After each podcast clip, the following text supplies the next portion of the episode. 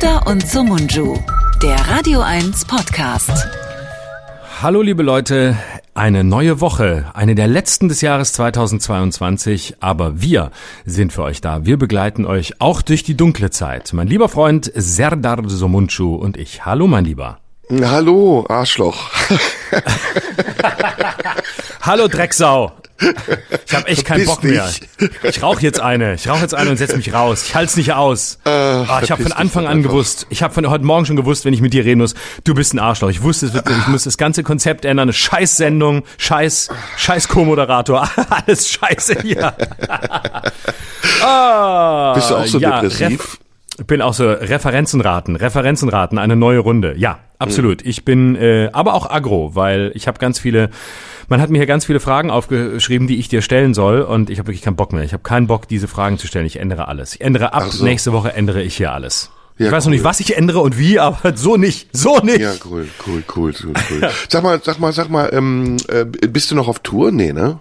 Du doch, ich bin jetzt wieder ganz neu auf Tour und soll ich dir jetzt mal ohne Witz was sagen? Ich bin so happy wie selten zuvor. Ich mache ja einen Jahresrückblick immer Ende des Jahres. Schluss jetzt heißt der und den habe ich ähm, ge gelauncht quasi und ich hatte letzte Woche die ersten vier Shows und ähm, das wirklich ein extra zusammen äh, ein extra zusammengebautes, neu gebautes Programm nur fürs Jahresende hat mit dem, was ich im Jahr mache, nichts zu tun und ähm, das mache ich immer Dezember, Januar und ich hatte jetzt vier Preview-Shows letzte Woche und ich soll ich dir was sagen? Es war so geil wie selten. Wirklich richtig, richtig, richtig, Echt? richtig ausverkaufte Häuser wieder. Ja, es ist total. Und zwar nicht so ausverkauft unter dem Motto, ja, wir, wir sind zufrieden, es ist halb voll, sie sind ausverkauft, sondern nein, so richtig ausverkauft. Und ich hatte so Spaß, die Leute auch. Und ich bin richtig motiviert. Weißt ja, es gibt ja, gab ja Phasen, wo ich dachte, ja, ist schön auf Tour zu sein, aber es könnten mal wieder mehr Leute kommen. Und jetzt ist wirklich super. Und ich habe richtig Bock. Ich habe richtig Bock. Hm, das ist ja geil. Das ist ja, hört sich ja, ja. Boah. Das hört sich richtig mhm. gut an. Und, und Total. Berlin oder wo hast du gespielt? Du, du Wilmot, Nee, ich habe ne? viel, Nee, nee, ich habe jetzt erstmal Previews gemacht, also kleine Läden äh, mit äh, wenig Publikum und ähm, so zum Ausprobieren. Ich mache immer am Anfang so ein bisschen halb Lesung, um, um ein bisschen Gefühl zu kriegen für das, was ich da so erzähle und dann wird das immer freier. Und ich war jetzt in Magdeburg, ich war in Lutherstadt Wittenberg, ich war in Salzgitter und gestern war ich in Lübbenau, Lübbenau im Spreewald, Lübbenau. Ähm, da ja, das ist, ich mache ich immer kleine Orte für mit, mit mit wenig Gästen und dann ausprobieren, weil if you make it there, so you make it everywhere, sage ich immer. Boah, aber Lübbenau ist gar nicht so schlimm wie sein Ruf oder? Überhaupt nicht. Lübbenau ist total geil. Da kann, soll ich mal Werbung machen? Ich war da sogar mal im Sommer privat und da gibt's ein Schloss. Und das ist wirklich richtig schön. Und da spielt man in diesem Schloss. Die haben so einen Veranstaltungssaal. Ähm, da passen 100 oder 120, 140 Leute rein. Also für so eine Preview ideal. Und ein ganz schönes Schloss äh, mittendrin. Und äh, ich war da sogar mal im, im, im Sommer. Es ist wirklich schön. Spreewald ist eine total schöne Gegend. Und Lübbenau ist ein wunderschöner, kleiner, süßer Ort. Ich hatte leider gestern zu wenig Zeit, um zu bleiben. Aber ähm, man kann da wirklich hinfahren. Ich finde überhaupt, Brandenburg ist komplett unterschätzt. Ich liebe Brandenburg sehr. Und ich, ich sage das wirklich ohne alle Ironie. Da gibt's sehr süße, sehr melancholische Orte. Wenn man das mag, ähm, fahrt dahin. Es ist wirklich toll. Mhm, Finde ich auch. Finde ich auch. Also Lübbenau, Spreewald ist total schön. Toll. Da kann man ja auch wunderbar. mit diesen Booten fahren, ne? Kennst du ja. Genau, das habe ich mal, genau, das habe ich im Sommer mal gemacht. Genau, da kann man mit so mit so Kanus durch die Gegend fahren. Es ist total, es ist total schön. Also das macht wirklich Absolut. Laune da. Und Voll auch da aufzutreten ne? ist schön. Mhm. Ja, und die, ja. die Leute sind auch, ähm, ich empfinde es sowieso so, dass im Osten die Leute viel offener sind. Du denkst, äh, das ist irgendwie ein Kaff, aber die haben wirklich eine Mentalität wie in der Großstadt, während im Westen das oft andersrum ist. Ne? Da haben sie in ja. den Großstädten Dorfmentalität und in den ja, kleinen Städten wie Großstadt. ja, genau.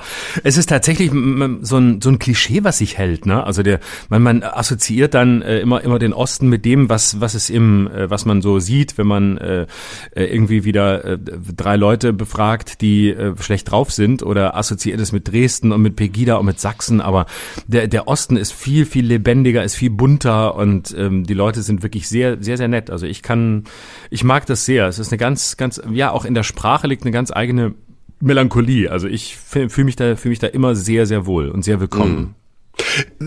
Man traut es sich nicht zu sagen, aber es ist für mich im Augenblick das schönere und spannendere Deutschland. Ja, das hm. weiß ich gar nicht. Also ähm, es ist auf jeden Fall das, das, ja, wie soll man sagen, ähm, das Unaufgeregtere. Ich habe häufig das Gefühl, es ist alles sehr viel, ähm, sehr viel, sehr viel entspannter und sehr viel, ähm, ja, nicht so, nicht so, nicht so hektisch und nicht so, nicht so auf dem permanenten Gaspedal. Aber ich kann mich mhm. auch täuschen. Das ist natürlich jetzt sehr oberflächlich, weil ich feiere da meistens leider auch nur hin, um dann aufzutreten und wieder weg. Aber ähm, ich mag sehr gern. Und da, da war ich jetzt letzte Woche und das war sehr schön. Das war alles von Berlin aus zu machen und äh, bin ich immer schön in den Regionalexpress gestiegen, hingefahren, wieder zurück und ähm, die Welt war, die Welt war in Ordnung. Und jetzt gehe ich richtig Schön. auf Tour ab. Diese Woche so richtig jetzt mit. Äh, Wie du gehst jetzt auf Tour kurz vor Weihnachten? Ja, na klar. Dezember, Januar. Ich mache jetzt bis Ende Januar, glaube ich, 35 Shows oder was. Keine Ahnung. Ja, ja. Das Alter, ist, ich meine, ja guck mal, Jahresrückblick, die Logik des Jahresrückblicks besteht darin, dass man ihn nur am Ende des Jahres und am Anfang des neuen Jahres machen kann. Danach ist es nicht mehr so interessant. da muss man es mm. schon wieder beerdigen. Das stimmt. Und äh, Genau, deswegen geht's jetzt geht's jetzt richtig los. Ich habe richtig Bock. Ich bin jetzt in Bonn. Du hast auch richtig Bock, ich, ja? Also du quälst dich nicht. Ich nee, nee, also solange das alles so schön bleibt wie die ersten vier Tage, wird das ganz wunderbar. Diese Woche bin ich in Bonn und noch in Mainz und dann nächste Woche Recklinghausen, Festspielhaus und äh, Iserlohn und dann spiele ich im Süden Freiburg, Lörrach, Offenburg und an Silvester spiele ich in Berlin. Spiele über über die Silvesternacht spiele ich in Berlin. Du spielst auch noch Silvester. Spielst du Doppelvorstellung oder einfach? Ja, Doppelshow, Dreifachshow. Oh, ich mache, ähm, ich mache 20, ich mache 20 Uhr, 23 Uhr und am 1. Januar nochmal um 18 Uhr. Ich, Digi, du bist verrückt. Und dann spiele ich im Norden, dann bin ich in Kiel und in Hamburg. Oh, da kann ich kann ich mal sagen.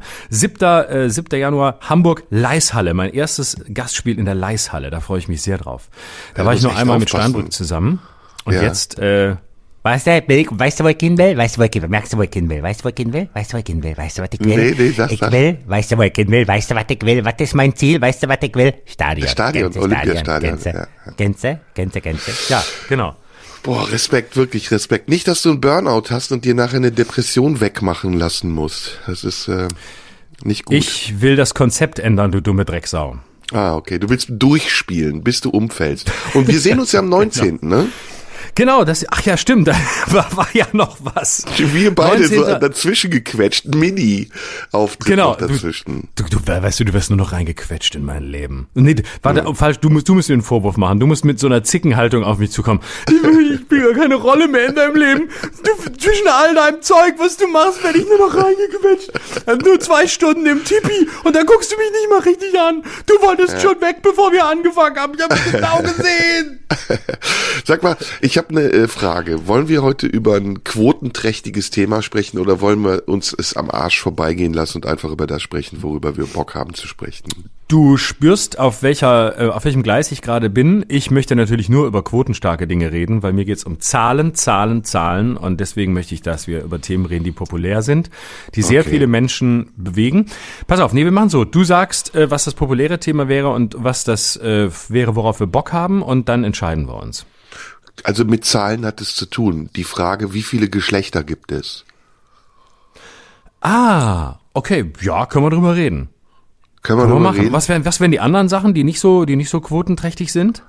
Ja, wie es uns geht, äh, Frauen, Alkohol, äh, mhm.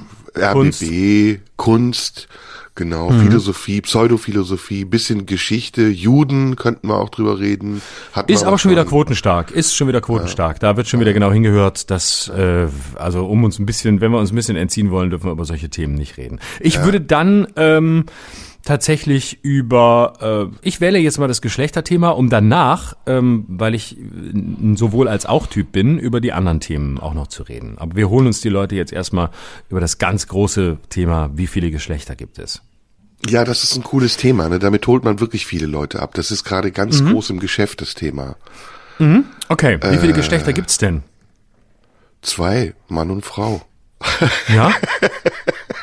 wir müssen ja jetzt auf die Quote achten. Wir müssen ja versuchen, Stimmt. möglichst äh, kontrovers zu sein, damit wir viele Zuschriften bekommen und diese Sendung hier geklickt wird einfach. Ne? Das ist ja genau. Also du sagst zwei. Wie viel sagst du? Ich biete, äh, ich unterbiete eins Männer. Das ist auch sehr gut. Das ist auch sehr gut. Ja, Ist alles aus der Rippe raus? Also das heißt, ähm, ist er aus der Rippe raus und so kennen wir alles die Geschichte. Es gibt eigentlich nur den Mann. Alles andere sind äh, Abkömmlinge des Männlichen, ähm, Derivate, die versuchen so zu sein wie Männer, es aber nicht hinkriegen, weil sie Brüste haben. Ne, dann gibt's ja nur Frau. Mann ist ja Weiterentwicklung, äh, Weiterentwicklung von Frau. Nee, ach, ist mir egal. Ist mir egal. Ist mir, am Ende hat sich der Mann durchgesetzt und das zählt, weil das ist für mich Biologie. Das, was sich durchsetzt. Und das setzt sich bis heute der Mann durch. Das lässt sich ja auch international beobachten. Was ist denn Geschlecht? Also ist es das, mit wem man, äh, also weißt du, was- nee, Sexualität, Geschlecht, lass mal versuchen zu definieren. Worum geht's Nee, denn eigentlich? Das ist ja ein Unterschied. Ne? Da gibt es doch im Englischen gibt's doch die Unterscheidung zwischen Gender und Sex, die ich übrigens jetzt ernsthaft gesprochen sehr gut finde, ähm, weil äh, das eine ist das äh, ist das biologische Geschlecht und äh, das andere ist äh, das das ja das das Geschlecht für das man sich für das man sich ja kann man sagen entscheidet. Ich also ich finde die Unterscheidung sehr Wie man sich sehr, fühlt. sehr produktiv. Die, ja, ich finde die Unterscheidung sehr produktiv im Englischen. Gender und Sex zu unterscheiden, das finde ich eigentlich sehr gut als Herangehensweise. Und ähm, ja, was, was das biologische Geschlecht angeht, ähm, gibt es wirklich nur zwei? Also ähm, das ist jetzt die Frage. Ähm, ich Da weiß es müsste man nicht. mal beim ZDF nachfragen, weiß ich nicht, die wissen ja sowas. Aber ich habe jetzt am Wochenende zum Beispiel Besuch gehabt, ne? Äh, von Mhm. einer Familie mit einem Kind.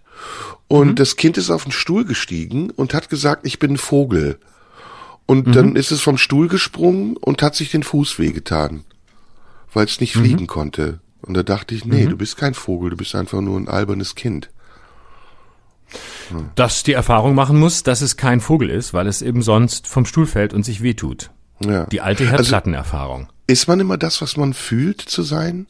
Reicht das aus? Das ist eine gute Frage. Ähm, also ich würde eine Unterscheidung machen beim Thema äh, Vogel und Kind und beim Thema Geschlecht. Beim Thema Geschlecht würde ich immer sagen, ähm, das soll für mich jeder entscheiden, wie er das entscheiden möchte. Und ob sich jemand als Mann oder als Frau fühlt oder Mann oder Frau sein möchte oder trans oder was auch immer, Inter, keine Ahnung. Äh, das kann jeder für sich entscheiden. Da, das würde ich immer so respektieren, wie der Einzelne das für, die, für sich definiert. Und es ist wäre ja jetzt nicht meine Aufgabe, in die Hose zu gucken oder oder äh, sich nackt auszuziehen oder zu fordern, dass sich jemand nackt auszieht, um nachzuprüfen, welches Geschlecht jemand hat.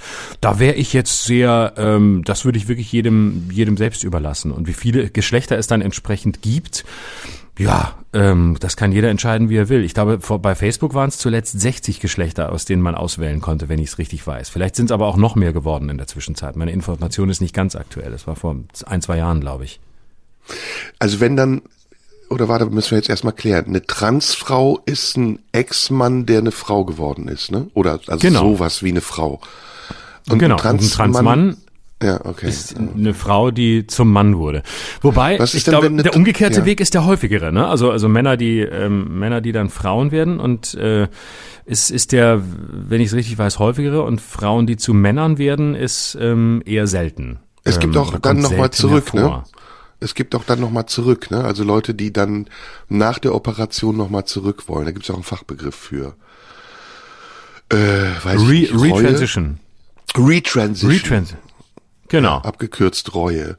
Äh, was ist denn, wenn ein Transmann, also, nee, warte, eine Transfrau, Ex-Mann, Transfrau jetzt, äh, bei Martial Arts mitmacht und einer, einer Echtfrau auf die Fresse haut? Bin ich jetzt eigentlich schon ein Turf? Nee, Murph. Oder Move? Warte, äh, ein Scheißhaufen auf jeden Fall. Also, was ist es jetzt? Also, wenn ich als Transfrau beim Martial Arts mitmache und einer sogenannten Echtfrau oder Ex-Echtfrau auf die Fresse haue, ist es dann noch Wettbewerb fair oder Wettbewerb verzerrt? Würde ich sagen, ist äh, fairer Wettbewerb, weil du bist ja dann, ähm, wenn du wenn du dann eine eine Frau bist und früher ein Mann warst, bist du ja bist du ja eine Frau. Dann würde ich würde ich das für für fair halten und dann würde ich das anerkennen. Wenn du äh, aber ein Mann bist, ist es was anderes. Jetzt kann Warum man natürlich, man dann äh, keine während, Sport- während ich während ich während ich rede, denke ich nach. Andererseits ähm, behältst Müsste man dann nicht eine eigene Liga gründen für Transfrauen? Weil die sind ja körperlich dann schon den, den Gerade- Frauen, gerade wollte ich sagen. also den sogenannten Frauen überlegen. Gerade wollte ich sagen, Sie ist, sind den, den als, äh, als Frau gesehenen Frauen oder sich selbst als Frau definierenden Frauen. Geil, ja wie wir um den Begriff Frau herumreden. Sorry. Nee, nee, tatsächlich, wenn wir in dem Gespräch sind, äh, müssen wir das auch, äh, müssen wir das machen. Ich glaube, man sagt, nee, man sagt ja dann auch in dem Zusammenhang als weiblich gesehene Personen oder als sich selbst als Frauen sehende Personen. Das, ich, ich meine das, ich meine das jetzt gar nicht ironisch, sondern versuche das für einen Moment einfach ernsthaft anzuerkennen, wenn wir diese Okay, okay, Diskussion okay. führen. Also, Ja, ja. also wir müssen ja schon, wenn wir jetzt von, wenn wir jetzt Transfrauen von ähm, biologischen Frauen unterscheiden, die sich selbst als Frauen wahrnehmen, dann müssen wir da eine Unterscheidung treffen. Und dann würde ich sagen, eine Frau, die Transfrau ist, aber ja nach wie vor die körperliche Überlegenheit des Mannes hat, äh, verzerrt natürlich andererseits wieder den Wettbewerb. Das ist natürlich wahr, ähm, weil durch die ähm, durch die Operation beziehungsweise durch die durch die neue Geschlechtsidentität, ähm, die sich diese Person zulegt, ist ja noch nicht erklärt, dass ähm, damit auch aber es könnte natürlich auch eine Frau geben, die sich selbst, ähm, äh, ja, also eine als sich selbst als Frau sehende Frau, die ähm, selbst, sagen wir mal, körperlich sich so in die Mangel nimmt, dass sie auf dem männlichen Kraftniveau ankommt und damit der Transfrau überlegen ist. Das könnte ja auch sein. Das ist ja auch möglich. Also es ist schwierig. Es ist schwierig. Also ich kann lach keine endgültige Antwort Thema. geben. Ich lache über dein Rudern, ne, übrigens. Ich rudere nicht, ich suche. Ich, Ja, nee, genau. nee, nee, ich Oder suche nach Begriffen Suchen. und das, das macht gerade große Freude, das macht sehr viel Spaß. Ja.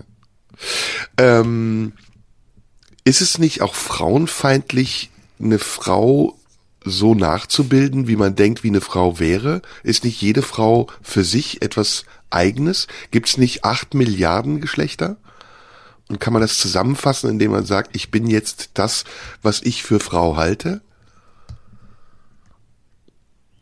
Du meinst, dass auch ich jetzt sagen könnte, ich bin Frau? Dass man gar nicht sagen dafür kann, halte? was man ist. Nee, dass es gar nicht darum geht, den Begriff Frau zu verwenden, sondern ich. Ja, das wäre ja, das wäre ja die Königsklasse, wenn man überhaupt nicht mehr definiert, äh, wenn, wenn das Geschlecht als, als solches überhaupt keine Rolle mehr spielt, sondern jeder für sich entscheidet, was er ist und äh, ob man dann noch Mann, Frau benutzt oder was auch immer, ist, ähm, ist, ist völlig, ist völlig zweitrangig. Und mal, ob Ist man sich non-binär nennt oder, oder was auch immer, das finde ich, das finde ich eigentlich eine Zivilisationsutopie, dass jeder sich auf Geschlecht berufen kann, wenn er das möchte. Also ich kann sagen, ich bin ein Mann und du kannst sagen, ich bin non-binär oder umgekehrt oder ich bin, ich möchte mich gar nicht festlegen. Ich bin eine Person, die äh, einen Penis hat, aber diesen nicht benutzt oder was auch immer, außer zum Pinkeln. Also da, da halte ich alles für denkbar. Und das, wa- warum nicht? Also das finde ich eigentlich, äh, das finde ich eigentlich eine sehr, eine sehr freie Herangehensweise an das Thema. Weil natürlich muss, muss äh, Geschlecht nicht binär sein. Warum? Okay, wir reden über Identität. Genau. Okay. Was gibt, Ähm. und die Frage ist, was, was gibt mir Identität? Und das ist ja, das kann ja sehr viel sein. Und das kann natürlich das biologische Geschlecht sein. Muss es aber gar nicht. Es kann ja auch ähm, wa- was anderes sein, was mir, wa- was mir Identität verleiht. Ist ja durchaus möglich. Lass Also, mal versuchen, Identität von Grund auf zu definieren. Weg vom, Ja. vom Thema Sexualität. Ähm, Mhm. Identität ist ja nicht eine Entscheidung. Das ist ja eine Gegebenheit. Oder ist das eine Entscheidung? Naja, ist eine Identifiziere ich Entscheidung. mich etwas, was ich bin? Oder bin ich etwas? Ja, genau. Also ich würde schon sagen, dass Identität eine Entscheidung ist. Also eine, ähm, eine Identität heißt, ich entscheide mich dafür, ähm, mich mit mir selbst zu identifizieren. Also mein, mein, mein eigenes Selbstbewusstsein, das Bewusstsein meiner selbst stimmt im besten Fall mit dem überein, ähm, was die Welt, ähm, wie die, wie die Welt mich beispielsweise einteilt. Also das ich kann ich sagen, nicht. na, ich versuche es. P- Probier es, Ja. sorry, sorry. Hm? Genau, also ich kann zum Beispiel, äh, na, warte, machen wir es anders. Lassen wir die Welt mal draußen, das ist vielleicht ein Schritt zu weit. Ähm, ich kann zum Beispiel sagen, ähm, ich äh, bin mit mir identisch in ganz, kann ich ja in ganz vielen unterschiedlichen Dingen sein. Also ich habe eine, eine politische Identität oder habe sie nicht oder äh, habe eine Geschlechtsidentität oder gibt ja, oder gibt ja tausend Identitäten. Ich habe noch auch eine Identität als, äh, was weiß ich, als Bruder, als äh, Partner, als Freund, als äh, äh, Komiker, als äh, was weiß ich, ähm, als Podcaster. Das sind ja alles Identitäten. Das sind ja ganz unterschiedliche. Gibt es ja sehr viele. Und wenn wir jetzt mal bei der Geschlechtsidentität bleiben, dann heißt ja mit sich identisch sein, sich dafür zu entscheiden, ähm, dass man eine gewisse, dass man eine bestimmte Identität hat oder für sich wählt oder auch eine vorgegebene Identität annimmt. Ich kann jetzt zum Beispiel von mir sagen, ähm, die gesellschaftlich oder wie auch immer vorgegebene Identität, dass wir uns in Mann und Frau aufteilen, ist bei mir so, dass ich mich als Mann identifiziere. Punkt. So fühle ich mich. So sehe ich mich. Ähm, und wenn ich an mir runtergucke, sehe ich, da kommt einiges hin, was übereinstimmt. Nicht alles, aber vieles. Und ähm, so, damit habe ich eine Identität, die ist zwar vorgegeben, aber ich habe mich dafür entschieden, sie als solche zu übernehmen.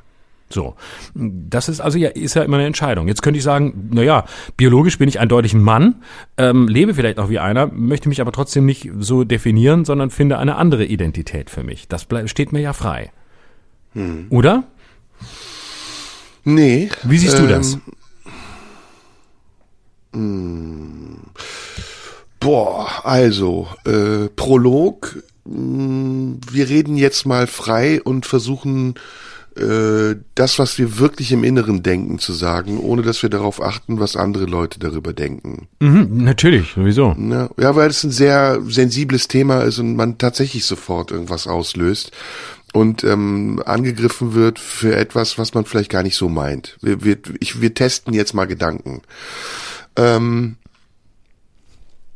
ich glaube, es gibt also es gibt tatsächlich Menschen, die ähm, sind das, was sie sind. Also sie haben eine Identität, die äh, da ist, ohne dass sie sich für etwas entscheiden müssen. Und sie finden das im Laufe ihres Lebens raus, was sie sind. Und ähm, dann entscheiden sie sich, es zu sein. Und zwar in der Öffentlichkeit und ähm, überhaupt sichtbar für andere. Aber sie sind es von Anfang an. Das ist keine Entscheidung, die man trifft, sondern das ist eine Gegebenheit, die, die für einen getroffen wird. Und der Weg, das herauszufinden, ist eine äh, schwierige Angelegenheit, weil es sehr belastet ist von, von Normen, von Werten, von Traditionen und von Ansichten, die, die zum Teil überholt sind und die zum Teil aus Erziehung kommen oder eben aus kulturellen Voraussetzungen oder irgendwelchen kulturellen ähm, Gegebenheiten. Mir fällt jetzt kein anderes Wort ein. Das glaube ich. Deswegen habe ich gesagt, es ist keine Entscheidung. Und ich erinnere mich, deswegen sage ich es auch, an ein Gespräch mit einer Frau ähm, von Lambda. Das ist die ähm, homosexuellen Vereinigung in Istanbul, die sich sehr gegen diesen Begriff gewehrt hat. Die gesagt hat, uns wird immer gesagt, wir hätten uns dazu entschieden, äh, lesbisch oder schwul zu sein. Aber das ist diskriminierend, weil wir haben uns nicht dazu entschieden, sondern wir sind es. Wir haben es mhm. irgendwann mhm. herausgefunden und wir haben uns entschieden, es zu leben. Das ist ein mhm. Unterschied. Mhm. Okay, sehr das guter zweite, Punkt, ja. Darf das ich da ganz zweite, kurz was zu sagen? Bitte, gerne, bitte. Das, bitte. Ist, das ist deshalb, das ist deshalb sehr, sehr, sehr interessant und sehr, sehr gut, weil ähm, es ja genau auch anschließt äh, an das Thema, worüber wir hier vor ein paar Wochen gesprochen haben, ähm, als es um, um äh, Sexualstraftäter oder um Pädophile ging. Das ist ja auch keine Entscheidung.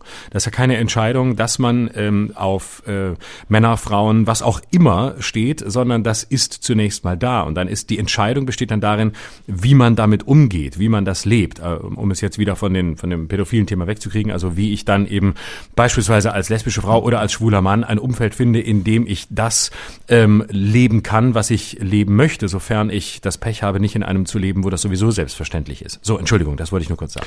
Kein Problem, kein Problem. Ähm das zweite, der zweite Punkt, und ich glaube, da müssen wir diese Diskussion ein bisschen genauer betrachten und auch das eine von dem anderen trennen, ist die, ähm, ist die Dynamik, die manche Entwicklungen haben und wie aus dieser Dynamik manchmal auch etwas entsteht, was das, worum es eigentlich geht, ähm, entwertet und inflationär macht und damit zum Teil auch ähm, zum Gegenstand einer Diskussion macht, die an der Sache vorbeigeht. Also, damit meine ich, natürlich gibt es ganz viele unterschiedliche ähm, Identifikationen. Ich nenne es jetzt mal Identifikation und nicht Geschlechter. Und es muss überhaupt keine Entscheidung darüber geben, ähm, was man ist, sondern es muss eine Entscheidung darüber geben, wie man damit umgeht, wie die Gesellschaft damit umgeht. Das heißt, mhm wenn wir jetzt das Beispiel, das eben ironisch gemeinte Beispiel von den Martial Arts nehmen, müsste es tatsächlich eigene Kategorien oder eigene Bereiche geben, in denen die Menschen sich messen oder sportlich auseinandersetzen können, die eben aufgrund ihrer Entscheidung sich mit dieser Art zu leben identifizieren. Das ist das, das ist das eine.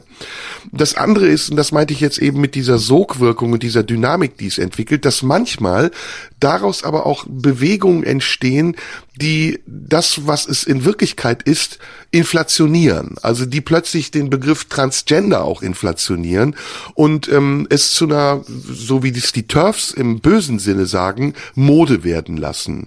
Ja, was, was natürlich auch eine Überspitzung ist und was wiederum eine Diskriminierung der Menschen ist, die tatsächlich Transgender sind. Man müsste also jetzt erstmal rausfinden, wie viel Prozent der Menschheit ist eigentlich Transgender? Und ähm, was ist eigentlich in den letzten Jahren passiert? Sind es mehr Menschen geworden, die Transgender sind? Oder sind es einfach nur mehr Menschen, die zeigen, dass sie schon immer Transgender waren? Das ist ganz wichtig, das herauszufinden, damit man über diese Sache auch fundiert sprechen kann.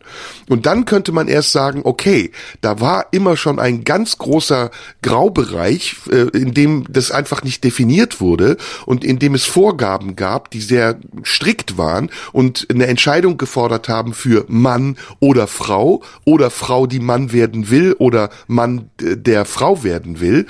Ähm, und diese Vorgaben sind nicht mehr richtig, weil es ganz viele Nuancen gibt und weil es ganz viele Feinheiten und Abstufungen gibt, die neu berücksichtigt werden müssen. So, das erstmal sozusagen aus dem äh, soziologischen Zusammenhang, aus dem gesellschaftlichen Kontext erklärt. Und das Letzte, was ich eben auch finde, was definiert werden muss, um dieser Diskussion eine Weitsicht und vielleicht seriöse Weitsicht zu geben, denn ich finde, es wird der Diskussion nicht gerecht, wenn man sie zum zum oberflächlichen Thema macht, um damit Quote zu generieren, ist die Frage, ab wann fängt sexuelle ab wann fängt Identität überhaupt an, sichtbar zu werden? Und ab wann spielt es überhaupt eine Rolle, dass ein Mensch seine Identität, also in diesem Fall die sexuelle Identität, öffentlich ausleben kann, ohne dass er dafür diskriminiert oder verurteilt wird? Und das ist ein sehr heikler Punkt, denn es ist mittlerweile so, in den USA und in Kanada ist es noch extremer als in den USA, dass ja Kinder schon im sehr frühen Alter ähm, hormonell behandelt werden, weil die Eltern der Meinung sind, dass die Kinder im falschen Körper aufgewachsen und auf die Welt gekommen sind. Und da sehe ich ein Problem, weil ich glaube, mhm. dass eine Identität, die, die vorhandene Identität, die Anlage des Menschen sich tatsächlich erst vollständig ausgebildet hat, wenn der Mensch auch in einem gewissen Alter ist. Sprich, wenn er die Pubertät oder diese Phase der Unsicherheit, der Identitätssuche oder der Identitätserkenntnis überstanden hat und dann irgendwann als erwachsen gilt. Konnte mhm. ich mich damit verständlich machen? Ja, ne? Absolut. Ähm, das ist ja auch eine, eine Erfahrungssache. Das kann ja auch niemand von außen festlegen, ob du, äh, äh, ob dein Geschlecht äh, das für dich Richtige ist. Es ist ja äh, die Frage, ob äh, du das für dich entscheidest, weil du eben äh, auf einem Stand der Entwicklung bist, wo du das für dich tun kannst, oder ob jemand von außen, in dem Fall Eltern oder wer auch immer, welche welche Autorität es auch immer sein mag, für dich definieren will, ob du im richtigen Körper bist oder ob du das richtige Geschlecht hast oder nicht. Das steht ja einfach keinem außer dir selbst zu.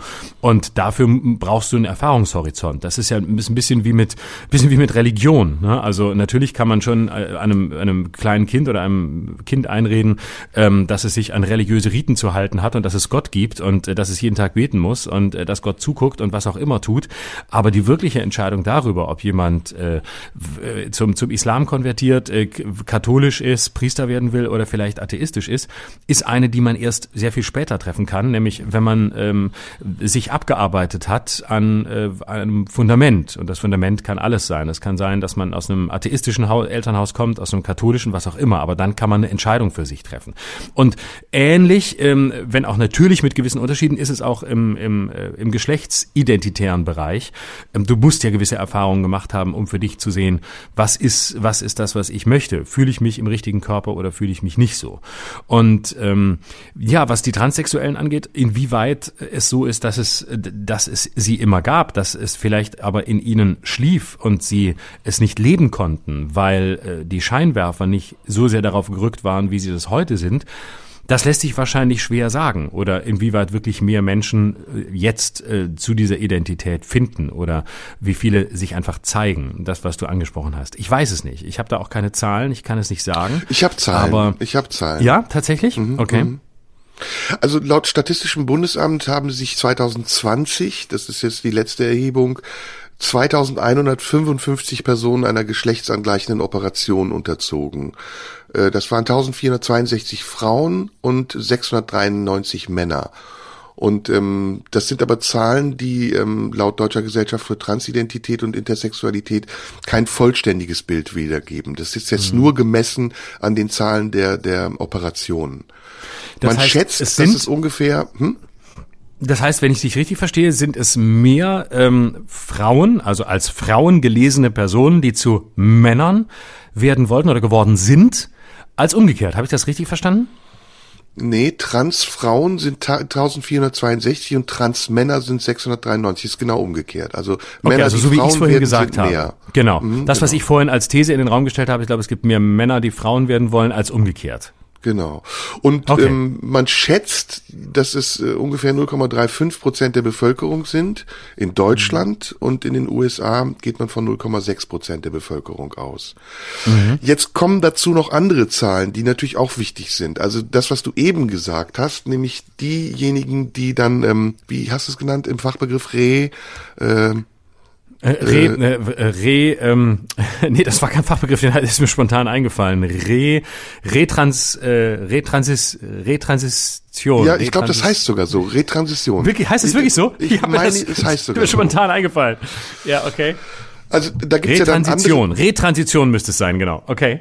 Die sind auch nicht unerheblich. Also es gibt da auch einen gewissen Prozentsatz von Menschen, die dann sich wieder zu, zurück äh, operieren lassen oder es bereuen, sagen wir mal so. Es muss ja nicht immer dazu mhm. kommen.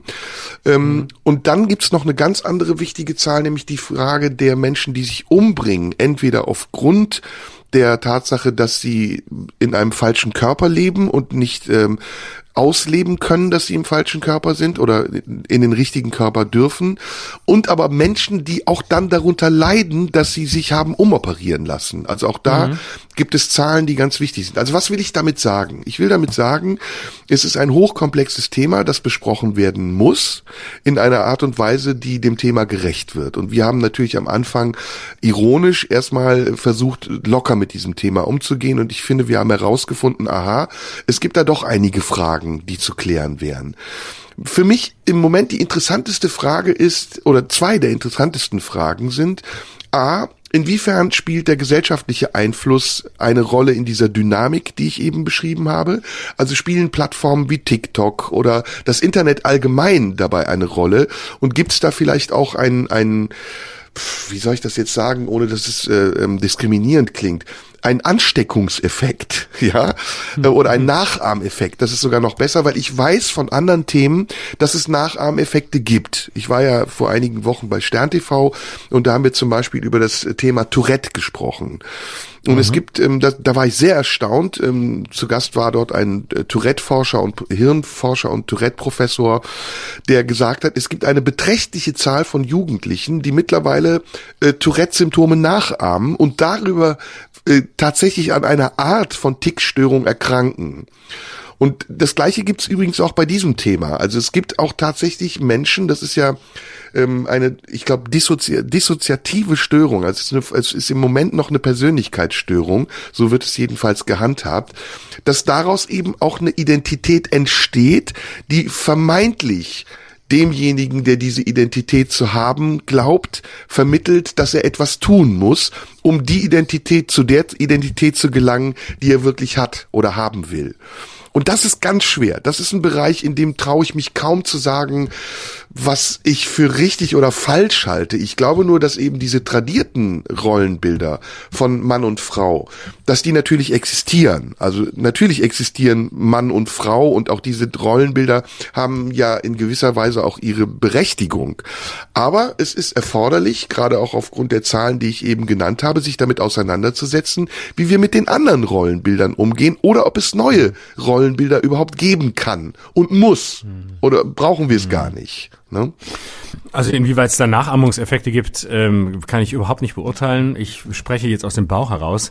Ich kann es mir ehrlich gesagt schwer vorstellen. Also das, was du von Tourette beschreibst oder ich, was man was man so kennt, äh, was es als Phänomen gibt, dass äh, beispielsweise ähm, Schüler oder also Kinder in der Pubertät oder so ähm, plötzlich anfangen, äh, die Sprache äh, zu übernehmen, die ähm, sonst äh, Migranten oder Menschen aus anderen Ländern benutzen. Also beispielsweise eben, ja, weißt du, kannst du, hallo, hast du äh, und so, weißt du, kennst du. Ne? Also diese diese Sprache, äh, diese klassische Erkan und Stefan Sprache dann für sich übernehmen, weil es irgendwie ähm, ein, ein, ein Hinweis auf Coolness ist. Das soll es ja geben. Das kann ich mir auch vorstellen. Das, das gehört aber, glaube ich, zu einer zu so einer Entwicklung dazu. Ich weiß nicht, inwieweit eine eine Geschlechtsidentität, die sowas Grundsätzliches ist, äh, ob man da mit dem Begriff Nachahmungseffekt ähm, richtig operiert, ob es das gibt. Ich glaube oder ich kann mir vorstellen, dass äh, das so eine grundsätzliche Frage ist, dass es vielleicht mehr Menschen geben mag, die aufgrund ähm, der, der Tatsache, dass äh, das Thema jetzt größer ist, ja auch zu Recht größer ist, die sich dann vielleicht eher fragen, bin ich, vielleicht kommt es für mich auch in Frage oder ähm, fühle ich mich eigentlich wohl in meinem Geschlecht? Also, dass man das hinterfragt dadurch, äh, dass es offensichtlicher ist, das kann ich mir schon vorstellen. Aber ich glaube jetzt nicht, dass es deswegen viele Leute gibt, die sagen, oh, oh, oh, unbedingt, jetzt merke ich gerade, ah, verdammt, es gibt jetzt so viele, gibt so viele Menschen in meinem Umfeld, die sich gerade rum umoperieren lassen, das muss ich jetzt auch machen. Ich, kann, kann ich mir ehrlich gesagt nur schwer vorstellen. Ähm, ist vielleicht bei, bei manchen, bei, in manchen Kreisen bei Schönheitsoperationen so, weil es alle machen, guckt man sich auch mal an, ob man irgendwie noch einen Nasenflügel korrigieren lassen könnte. Aber bei dem Thema, ich wäre, ich wäre sehr zurückhaltend. Nee, da wäre das, das würde ich gerne ein bisschen differenzierter sagen. Ähm, mhm. Die Frage, die ich mir stelle, ist, verursacht das Rollenbild die, die äh, Störung? Oder ähm, ist es tatsächlich ähm, äh, ist es tatsächlich der der körperliche Drang oder ist es die Veranlagung, die die das ähm, die Dissoziation erzeugt? Also, wenn ein Mann gerne Frauenkleider trägt, dann ist es ja die Definition der Gesellschaft, nämlich Frauen tragen Kleider, die den Mann vielleicht in das Dilemma stürzt zu sagen, oh, mit mir stimmt irgendetwas nicht, weil ich trage ja Frauenkleider. Ja, verstehst du, was ich meine? Ja. Dabei kann es ja durchaus sein, dass ein Kleid oder Dinge, die man Frauen zuordnet, ein BH oder ich habe auch Biertitten, ich könnte auch ein BH tragen, ja, dass das nicht definierbar ist als explizit Frauenklamotten und damit äh, auslöst, sich entscheiden zu müssen. Anders ist es aber, wenn du ähm, äh, merkst, du, du fühlst dich, keine Ahnung, deine Sexualität, du fühlst dich zu Männern hingezogen, du bist aber nicht schwul, keine Ahnung, oder ich, ich kann das nicht sagen, weil ich es nicht erlebe. Hm. Ne? Ich kann es ja, nur ja. ganz, ganz ungefähr definieren. Da sehe ich einen Unterschied. Ja, sehe ich auch, aber ich glaube nicht, dass das reine Tragen von Frauenklamotten oder die, selbst wenn man das gern täte, ähm, einen äh, zwangsläufig in die Nähe eines Identitätskonflikts bringt. Das kann ja auch einfach ähm, aus Spaß an der Freude geschehen oder was weiß ich, Männer, die gerne Frauenklamotten tragen, ähm, tun es einfach, weil sie Lust drauf haben oder werden beispielsweise ähm, werden beispielsweise äh, äh, berufliche Transen. Das gibt's ja auch. Also Männer, die Männer sind, aber äh, im, im, im Nachtleben auftreten als als Frauen und dann eben Frauenklamotten anziehen und dann äh, als Frau unterwegs sind. Aber wenn sie die wieder ausziehen am Tag, sind sie eben Männer und sind auch in ihrer Geschlechtsidentität klar, ähm, unabhängig davon, ob sie schwul, hetero oder was auch immer sind, haben aber Lust, diese Seite auszuleben, weil sie spüren, ja, es gibt in mir auch etwas Weibliches und als öffentliche Person möchte ich gerne weiblicher oder möchte ich gerne als das auftreten, was weiblich wahrgenommen wird. Aber in meinem Privatleben äh, bleibe ich äh, ein, ein Mann. Also äh, genau. da, da, da sind ne, wir einer also das Meinung. ist ja auch zum Beispiel, das ist eine sehr spielerische Form, damit umzugehen, hätte aber nicht zwangsläufig einen Identitätskonflikt zur Folge, sondern wäre einfach eine Rolle mehr, die, die lebbar ist äh, und eine Seite mehr an einem Menschen, die sich einen Ausdruck verleiht, aber nicht Weiß zu einer nicht. Identitätskrise führen muss. Kann, aber muss nicht. Ja, es geht ja um das Ausleben. Also wir sind einer Meinung. Ne? Also ich finde auch, man muss es gar nicht definieren. Man muss gar nicht sagen, äh, wann man Frau oder Mann ist oder ob wie viel Anteile Frau oder Mann man in sich hat. Bin fest davon überzeugt, dass alle Menschen unterschiedliche Anteile in sich haben, die auch zu unterschiedlichen Zeiten unterschiedlich wirksam sind. Ich glaube, es gibt zwei Momente, in denen sich das Problem in Anführungsstrichen verschärft. Das eine ist der Moment, in dem du in die Öffentlichkeit gehst und zu dem stehen willst, was du bist, weil die Öffentlichkeit, glaube ich, mindestens noch nicht so weit ist, dass sie damit ähm, umgehen kann. Und das zweite ist die Frage der sexuellen Identität, über die wir ja noch gar ja. nicht gesprochen haben. Genau. Ne? Genau. Und ich glaube, dass man das, äh, aber wir sind jetzt wirklich im, im, ähm, im, im, im spekulativen Bereich. Insofern würde ich mich freuen, wenn vielleicht Menschen, die da auch äh, aus eigener Erfahrung mehr erzählen können, uns vielleicht schreiben nach der Sendung. Uns aufklären, um ja, gerne. Mitzuteilen, wie es, wie es ist, weil wir vielleicht auch jetzt hier Grenzen ziehen, ähm, die, die, die Menschen, die betroffen sind, oder um, um es ein bisschen weniger pathetisch zu sagen, Menschen, die ähm, in dieser Situation leben oder in diesen, äh, in diesen Identitäten sich versuchen zurechtzufinden finden, ganz andere sind als die, die wir jetzt definieren. Aber ähm, ja, also ich, ich glaube, man muss dem wirklich so ein, ähm, man muss dem vielleicht auch so ein spielerisches Element hinzufügen. Ich glaube gar nicht, dass es zwangsläufig immer mit Identitätsproblemen einhergeht. Es kann natürlich sein, ähm, aber äh, dass das Ganze fluider ist oder fluider wird, ähm, das finde ich, finde ich sehr positiv. Das finde ich auch sehr gut. Also, dass wir, dass wir wegkommen von den Stereotypen Mann und Frau, die mögen ein Ausgangspunkt sein. Aber äh, es sind eben auch, ja, es sind eben auch äh, gesellschaftlich definierte Begriffe, an denen man mit, mit und an denen man arbeiten kann und die man verändern kann und ähm, die jeder für sich auch, auch neu definieren kann. Deswegen finde ich die, äh, sehe ich diese Entwicklung als sehr positiv und sehe das als, ähm, sehe das eigentlich als ein Aufweichen und ein von, von harten harten, von harten Grenzen oder von, von Grenzen, die eben für viele sicher gelten und die für viele auch richtig sind. Ähm, wie gesagt, ich zähle mich ja auch dazu, aber das, das kann für andere anders sein und deswegen äh, finde ich das eigentlich sehr gut. So, aber jetzt nochmal einen Schritt zurück. Wir waren bei den, bei der Frage geblieben, wie geht man damit um, wenn man beispielsweise äh, davon äh, beeinflusst ist, dass es sehr viele Menschen äh, oder dass es vielleicht Menschen gibt im eigenen Umfeld, die sich diese Frage stellen und inwieweit man, wenn man Frauenklamotten trägt, als Mann äh, sich deswegen in eine in eine Identitätsdebatte ähm, geführt sieht oder sich selbst äh, versucht deshalb deswegen zu verändern. Und das war der letzte Punkt und das habe ich mal so tendenziell in Frage gestellt. So, aber jetzt bist du wieder dran. Na, ich sehe, dass da zwei Dinge kollidieren. Ähm, und zwar zwei, ja, Weltansichten will ich jetzt nicht sagen, aber ähm, äh, zwei Philosophien will ich auch nicht sagen. Äh, Haltungen. Ja, das ist vielleicht ja. das richtige Wort. Das eine ist die Haltung einer, mh, mm, einer Gesellschaft, die sich nicht verändern will die sagt, es mhm. gibt es gibt bestimmte Werte, die uns leiten und an denen wir uns festhalten können und diese Werte sind nicht auflösbar. Mhm. Und die Diskussion um Gender und Transgender löst bei dieser äh, bei dieser Gruppe große Angst aus, dass sich mhm. die ähm, dass sich die Pole verschieben können und die Welt äh, jetzt mal ganz dramatisch gesagt in ein nicht kontrollierbares Ungleichgewicht kommt und jeder das tut, was er will. Also es ist mhm. so, so, eine Art Menetekel, das das da ja. lauert und der Weltuntergang äh, Sodom und Gomorra, der sich dadurch darstellt, dass jeder plötzlich anfängt für sich zu bestimmen, was er sein will, was er sein darf und sogar, und das ist jetzt die Fortsetzung dieses paranoiden Gedankens, den anderen aufdrückt, was sie zu denken genau. haben und dass sie genau. sich nach seinen Regeln zu richten haben. In Wirklichkeit mhm. macht das ja aber kein Transgender-Mensch. Kein Transgender-Mensch fordert von mir, dass ich auch Transgender bin. Kein Transgender-Mensch genau. sagt mir, Nein. du kannst nicht mehr aufs Männerklo gehen, sondern ich kann Richtig. weiter aufs Männerklo gehen. Er sagt mir nur, denk bitte über deine Traditionen oder deine Werte oder deine Ansicht, deine Haltung nach. Es gibt genau. noch mehr als das, was du bisher gesehen ja. hast. Und darum geht's. Ja, und das meinte und die zweite ich mit der positiven. Ja, bitte. Entschuldige, lass mich das äh, schnell den Gedanken noch ja, ja, festhalten. Ja. Und die zweite Gruppe ist ähm, vielleicht ein anderes Extrem, ist eine, die denen es darum geht oder der es darum geht, Grenzen aufzulösen und Grenzen aufzuweichen. Und man kann jetzt darüber sprechen, inwiefern das das richtig ist und inwiefern das produktiv ist und inwiefern das auch überhaupt nötig und angebracht ist.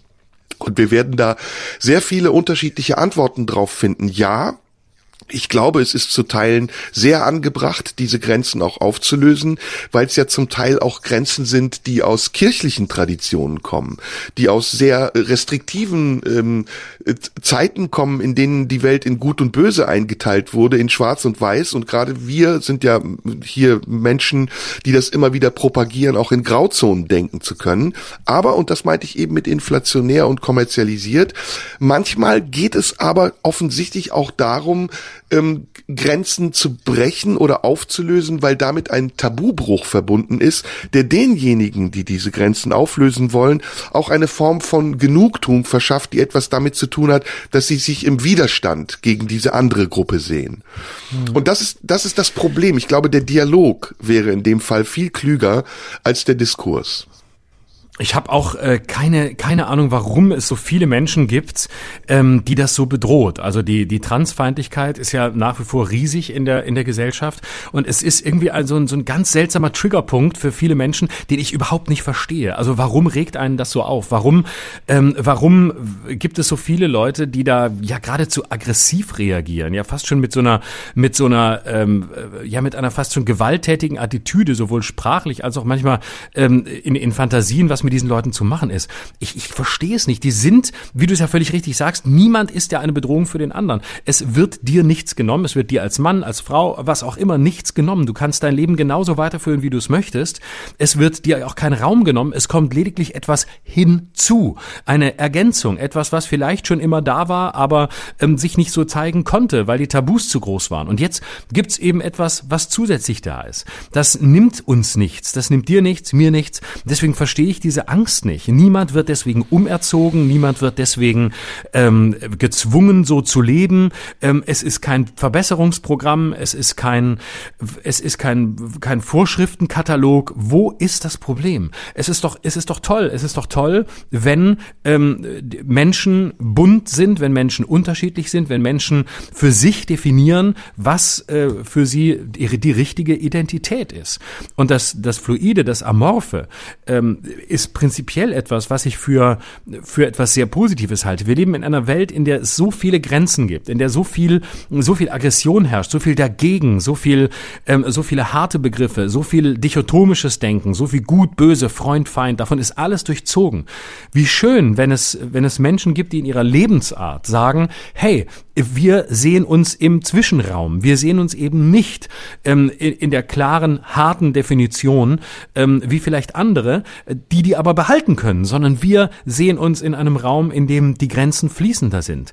Ich kann diese Angst nicht verstehen. Ich finde das, ich finde das wunderbar. Ich finde das sehr äh, toll und, und schön zu sehen, wie Menschen für sich das finden, äh, was für sie das Richtige ist und das für sich auch definieren können. Und äh, deswegen sie, sie, kann ich die ganze Aufregung zu diesem Thema überhaupt nicht verstehen. Weil die Wahlfreiheit, das zu tun, was man möchte und sich so zu definieren, wie man möchte, wird dadurch ja eher größer als kleiner. Hm. Ich muss da zwei, drei Einschränkungen machen. Also das eine ist, dass ich glaube, dass Selbstbestimmung ähm, auch etwas mit ähm, dem Alter zu tun hat und dass man bei Kindern vielleicht eine Anleitung zur freien Wahl äh, geben kann, aber nicht wählen darf für das Kind. Das ist ein ganz wichtiger ja. Aspekt für mich. Richtig.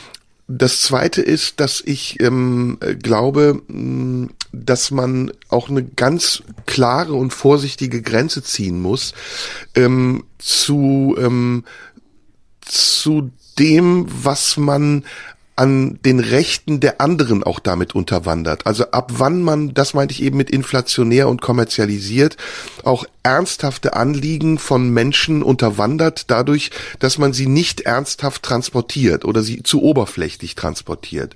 Ich gebe dir ein konkretes Beispiel. Der letzte Christopher Street Day in Berlin hat eine große Kontroverse ausgelöst. Und ähm, diese die Kritik an diesem Christopher Street Day kam tatsächlich von der ähm, von der schwulen und der lesbischen Community, weil sie gesagt haben, da setzt sich äh, die Öffentlichkeit auf ein Event drauf und macht ein Spaßereignis draus und ähm, stellt das in einer Form dar, wie wir uns nicht sehen und ähm, das auch in der Öffentlichkeit zum Teil mit sehr fragwürdigen äh, mit sehr fragwürdigen Akten. Ähm, das ist eine ganz feine Diskussion, die geführt werden muss, weil ich glaube, dass die Rechte, um die äh, Schwule und Lesben und wer auch immer seit Jahren gekämpft hat, haben, sehr schwer erkämpfte Rechte sind. Und dass wir jetzt nicht anfangen dürfen, diese Rechte, auch übrigens die Rechte von Frauen, äh, die sehr schnell in einen Topf geworfen werden und dann plötzlich äh, betitelt werden als TERFs oder sogar MERFs oder TURFs, ähm, also als Scheißhaufen, ähm, dass man, dass man diese Rechte achten muss. Und dass man achten muss, dass diese Rechte ganz, ganz großen Wert in unserer Gesellschaft haben und dass man diesen Wert auch behalten muss. Und dann gibt's noch was anderes, der dritte Aspekt, ähm, der, glaube ich, vielen nicht bewusst ist und der die Frage beantwortet, die du ja gestellt hast, warum haben eigentlich so viele Menschen Angst davor? Es ist einfach wirklich noch so, dass wir in einer extrem homophoben, transfeindlichen, überhaupt von allem abweichenden, formfeindlichen Gesellschaft leben. Also wie, mhm. Äh, ich habe das selber mal erlebt. Ich kann dir ein kurzes Beispiel nur geben. Ich habe mal ein Musikvideo gedreht zu, zu einer Single von meinem ersten Album. Und in diesem Video habe ich mich geschminkt. Ich habe mich lediglich geschminkt, ja. Ich habe Kajal auf den Augen gehabt, ein bisschen Make-up auf den Backen und einen Lippenstift. Florian, ich sag dir, ich habe Zuschriften bekommen, die also mir, mir haben sich wirklich die Nackenhaare gekräuselt, die dermaßen homophob waren und intolerant und panisch geradezu. Mhm. Serda, was ist mit dir passiert? Bist du jetzt schwul? Bist du auch einer von denen? Das hätte ich nie gedacht. Ich oh kündige Gott. dir die Gefolgschaft. Ey, ich habe gedacht, ich glaube es nicht, weil ich ging immer davon aus, wir leben in einer Gesellschaft, die ja. Homosexualität, die jegliche Form von gelebter Sexualität mindestens akzeptiert, obwohl ich das Wort akzeptiert in diesem Zusammenhang ganz schrecklich finde, ja, die sie als normal erkennt. Aber nein, also da sind wir weit von entfernt und gleichwohl, und das betone ich und wiederhole ich nochmal, müssen wir auch echt aufpassen, dass wir die Grenzen wahren. Also es darf nicht darum gehen, einfach jedes Tabu zu brechen, weil es Spaß macht, das Tabu zu brechen, sondern wir müssen erkennen, wo es notwendig ist, unser Denken zu ändern, das von Tabus behaftet ist. Hm. Also es ist erstaunlich, dass ähm, es leider die Realität ist, was du beschreibst. Und das sieht man ja auch immer wieder, selbst an, an homophoben Übergriffen in Berlin beispielsweise, wo du ja wirklich denkst, also wenn äh, irgendwo alles ähm, nebeneinander existieren kann und selbstverständlich sein sollte, dann in Berlin oder in, in Städten wie Berlin.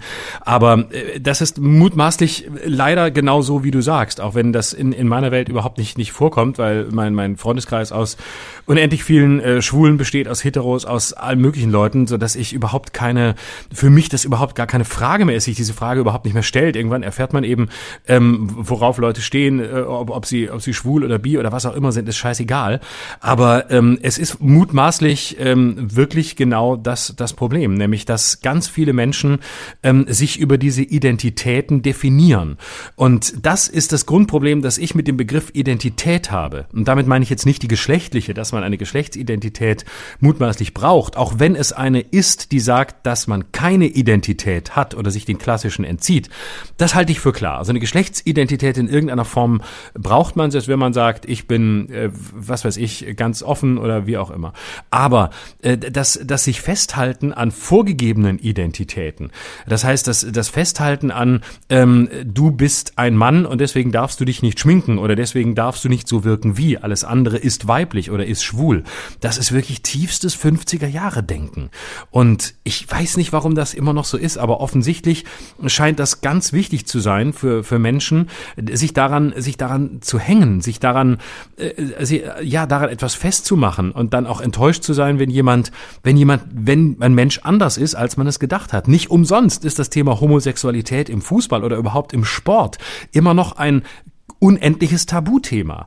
Und ähm, das zeigt ja die Dramatik. Man zeigt, es zeigt ja, wie Hitzelsberger behandelt wurde, als er sich geoutet hat, ähm, was sicher gut war. Aber ähm, es ist etwas, was nach wie vor nicht in der, in der Mitte der Gesellschaft angekommen ist. Das ist fluide sein darf, dass es nicht darum geht, das festzulegen und dass das männliche und weibliche Identität ähm, schön ist, ähm, wenn man äh, auf Männer oder Frauen steht oder wenn man mit welchen zusammen sein will, ist es toll, wenn man weiß, dass da jemand ist, den man begehrt, aber ansonsten spielt es keine Rolle.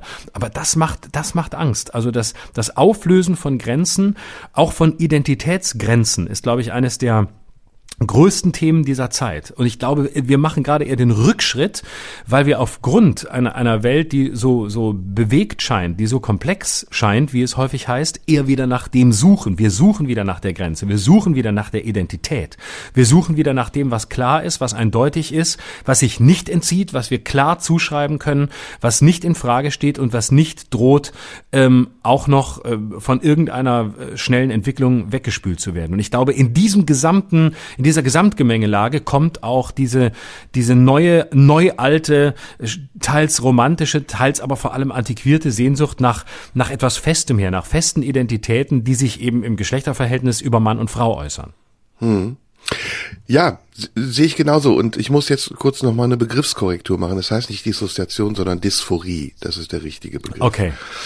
Ja, Dissoziationsstörung ähm, ist nochmal was anderes. Ja, okay. Wollen wir mal den Kritikern gerade ein bisschen Raum geben. Ähm, wir sind uns ja beide einig, dass es keine Definition braucht und äh, trotzdem aber eine Differenzierung, nämlich dass Menschen, die trans sind, ähm, diese Gefahr wird übrigens immer gerne an die Wand gemalt und es ist eine sehr plakative Gefahr, plötzlich ähm, Möglichkeiten, äh, Rechte erhalten, die sie den Frauen überlegen machen. Das, das, das Standardbeispiel ist, ich lasse mich als Frau eintragen, damit ich auf dem Frauenparkplatz parke parken darf. Oder ich bin eigentlich ein geiler Sack und weil ich Frauen befummeln will, sage ich einfach, ich bin eine Frau, dann kann ich im Fitnesscenter in die Umkleide der Frauen gehen und ihnen meinen Pimmel zeigen. Ne, das sind so die Standard, die plakativsten Beispiele, die es gibt. Mhm. Glaube ich nicht. Ich glaube, dass ein Mensch, der nee. darunter leidet, äh, alles andere vorhat, als es auszunutzen, um irgendeiner anderen ja. Leidenschaft zu frönen, sondern ich glaube, das ist ein wirklich sehr, sehr schwieriger Prozess, den diese Absolut. Menschen durchleben. Und es ist nicht easy, sich dazu zu entscheiden, äh, sich, sich umwandeln zu lassen. Aber Nein, ich, und es ist, es ist vor allem auch nicht so einfach. Wenn ich da kurz einmal einwerfen darf, es ist, es ist vor allem auch alles andere als, als leicht. Es ist auch kein, äh, es ist kein Vergnügen. Es hat mit einer sehr, sehr äh, harten und schweren Behandlung zu tun, sowohl körperlich als auch psychisch. Ich hatte in meiner Zeit in Freiburg, ähm, saß ich mal in einer Vorlesung bei einem ähm, ganz hervorragenden ähm, Psychiater, der mittlerweile, ich glaube schon, schon sehr alt ist, ich weiß nicht, ob er noch praktiziert, ähm, Bernd Rauchfleisch aus Basel, der sich auch sehr zu lesen lohnt, ähm, der über viele Jahre Menschen während Geschlechtsumwandlungen als Psychiater psychologisch begleitet hat, also therapeutisch begleitet hat und diesen Prozess ähm, mitgemacht hat und äh, diese diese Menschen ähm, ja letztlich dabei unterstützt hat, ihre Identität zu finden. Und es sind fast immer sehr sehr tiefe existenzielle Krisen, die mit diesem Thema einhergehen. Also es hat nichts damit zu tun, dass Leute heute Lust haben haben, morgen eine Frau zu sein, ne, ein paar Pillen schlucken und dann sagen, ach guck mal, jetzt habe ich eine Muschi und kein Pimmel mehr, ist das Leben schön. Es ist ein hochkomplexer ähm, Akt, es ist ein, ein tiefer Eingriff und es hat immer mit sehr, sehr tiefen, ähm, äh, ja, Prozessen, Konflikten zu tun. Und deswegen war Rauchfleisch da so interessant, weil er da wirklich aus der Praxis berichtet hat, wie, wie, wie niederschmetternd diese Erkenntnis auch ist, nicht im eigenen Körper zu Hause zu sein oder vielleicht nicht zu wissen, wo man zu Hause ist. Das ist wirklich kein Spaß und es geht nicht drum, dass man äh, jetzt äh, irgendwie in der, in, der, in der Frauendusche duschen will oder, oder irgendwie jemanden befummeln will. Also das geht, glaube ich, wirklich völlig an der Realität der Menschen vorbei, die diese Prozesse durchmachen. Ja, genau. Und der Auslöser für diese Diskussion ähm, ist ja, dass das transsexuellen Gesetz geändert werden soll und ähm, genau. ähm, dass man, äh, dass man in weiten Teilen äh, der Konservativen sagt, das ist jetzt ein nächster Schritt der grünen Umerziehungspolitik. Die Grünen wollen die Nation äh, in, in eine sexuelle Identitätslosigkeit treiben. Das ist äußerst undifferenziert, das haben wir beide festgestellt. Aber trotzdem, lass uns mal den Kritikern gerade ein bisschen Platz geben und versuchen, das für uns ein bisschen mehr ähm, einzuordnen. Also es gibt natürlich einen großen Teil ähm, ähm, von, von Leuten, die das kritisieren. Äh, das sind zum Teil renommierte Wissenschaftler, das sind Biologen, das sind aber auch Prominente wie Alice Schwarzer, die sagen, dass ähm, die, ähm, die Transbewegung ein, ein Zeitgeistphänomen ist. Und sie belegen das mit Zahlen. Es ähm, ähm, gibt da nachweisbare Zahlen. Ähm, und übrigens, wir haben eben darüber gesprochen und die Frage gestellt, wer lässt sich eigentlich häufiger, ähm, ähm, also welche, welches ursprüngliche Geschlecht hat größere Probleme mit der Identifikation. 85 Prozent der Trans-Identifizierten sind biologische Mädchen. Also die Mädchen sind da in der Mehrzahl und sie sind meistens zwischen 13 und 17 Jahren. Ähm, ein Aspekt, der dafür spricht, dass die, ähm, dass dieses Zeitgeistphänomen offensichtlich auch existiert, ist, dass zum Beispiel in Schweden die Diagnosehäufigkeit einer einer ähm, Identifikationsstörung in den Jahren 2008 bis 2018 um 1500 Prozent gestiegen ist. Also es ist nicht von der Hand zu weisen, dass tatsächlich auch ein gewisser Effekt, ein Nachahmeffekt, wie ich ihn eben genannt habe, existiert. Das, äh, das heißt aber nicht, dass die Diskussion darum und die Diskussion über unseren Umgang damit Welt sich dadurch verändern darf und wir plötzlich sagen, naja, das sind ja alles Spinner und wir bleiben jetzt bei dem, was wir sind, sondern selbst wenn es Spinner wären, wäre es ein Phänomen, mit dem wir umzugehen haben.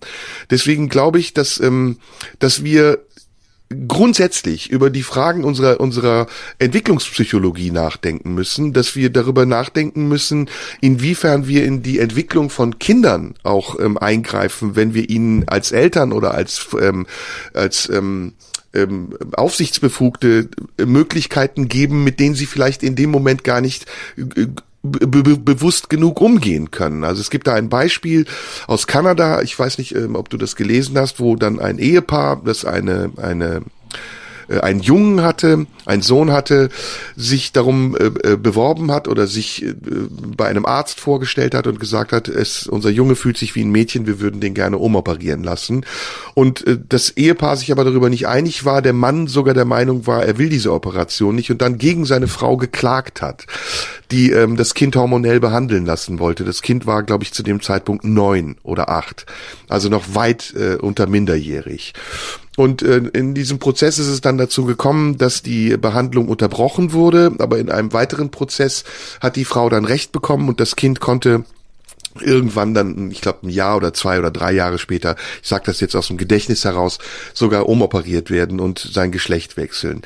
Ähm, das ist jetzt ein anderes Beispiel dafür, wie extrem das auch sein kann und wie genau wir da auch diskutieren müssen über die Grenzen und über unsere Verantwortung als, als Schutzbefohlene unserer Kinder oder wer auch immer zu sagen, okay, die Entwicklung eines Menschen braucht eine gewisse Zeit und sie muss auch über bestimmte Etappen gehen und auch über bestimmte markante Phasen wie die Pubertät. Und dann kann man immer noch gucken, ob man die Möglichkeiten und das ist die Frage, die wir gesellschaftlich besprechen müssen, die es gibt, auch die diesen Menschen zugänglich macht, indem wir keine gesellschaftlichen Tabus mehr aufbauen oder diese, diese, ähm, diese Menschen stigmatisieren oder es ihnen schwierig machen.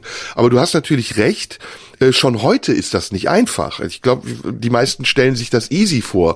Die denken, man zieht sich mal ein Kleid an und ein BH und dann geht man zum Arzt und lässt sich das Geschlechtsteil abschneiden und schon ist man Frau oder Mann.